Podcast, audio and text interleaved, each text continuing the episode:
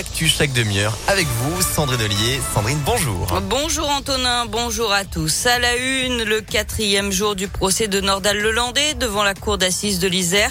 Il est poursuivi, vous le savez, pour le meurtre de la petite Maïlis en 2017 et pour des agressions sexuelles sur deux de ses petites cousines. Depuis lundi, les témoins, des proches et des anciens amis de Nordal Lelandais se sont succédés à la barre pour revenir sur sa personnalité. Puis l'accusé lui-même a été interrogé par la cour hier.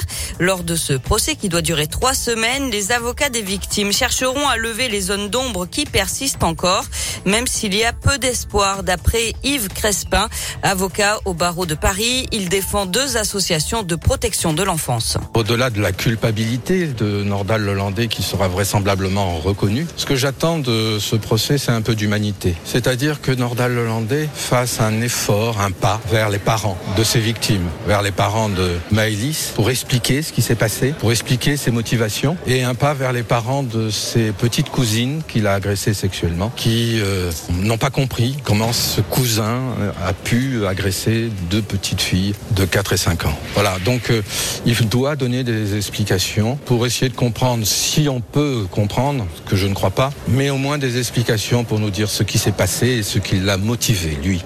Et justement, Nordal Lelandais devrait être entendu sur les faits une première fois demain après-midi. Le procès doit durer jusqu'au 18 février. Il encourt la réclusion criminelle à perpétuité.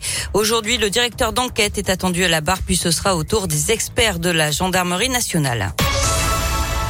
L'actualité, c'est aussi ce drame sur l'A43. Hier soir, une femme de 22 ans a été mortellement fauchée par un camion alors qu'elle circulait à pied sur les voies un peu avant la barrière de péage de Saint-Quentin-Falavier dans le Nord-Isère. Sa voiture a été retrouvée sur la bande d'arrêt d'urgence. On ignore encore s'il s'agit d'un accident ou d'un acte désespéré. La victime était originaire de l'agglomération grenobloise. Les gendarmes lancent un appel à témoins à tous ceux qui circulaient dans le secteur hier aux alentours de 19h20. Une frayeur dans le 8e arrondissement de Lyon hier, d'après Lyon Mag, les habitants d'un immeuble du quartier des États-Unis ont été réveillés par un coup de feu tiré dans la porte d'un appartement. Le projectile a terminé sa course dans un canapé du salon sans faire de blessés. Il pourrait s'agir d'un acte d'intimidation visant le fils de la locataire. Une enquête est ouverte.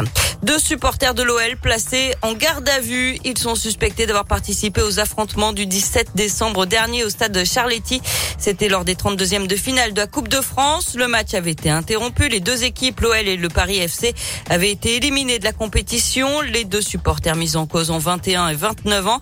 L'un est originaire de Mâcon, en Saône-et-Loire, l'autre de Saint-Genis-Laval. Selon le progrès, l'un d'eux a reconnu les faits, pas l'autre. Ils ont été laissés libres à la suite de leur audition et seront jugés en septembre à Paris. Olivier Véran, optimiste, le pire de l'épidémie de Covid est derrière nous. Le ministre de la Santé était sur BFM TV hier. Il juge possible la fin du masque en intérieur au printemps. En attendant, il explique qu'avec trois doses de vaccin ou deux doses et une infection, le passe vaccinal restera valide sans limite.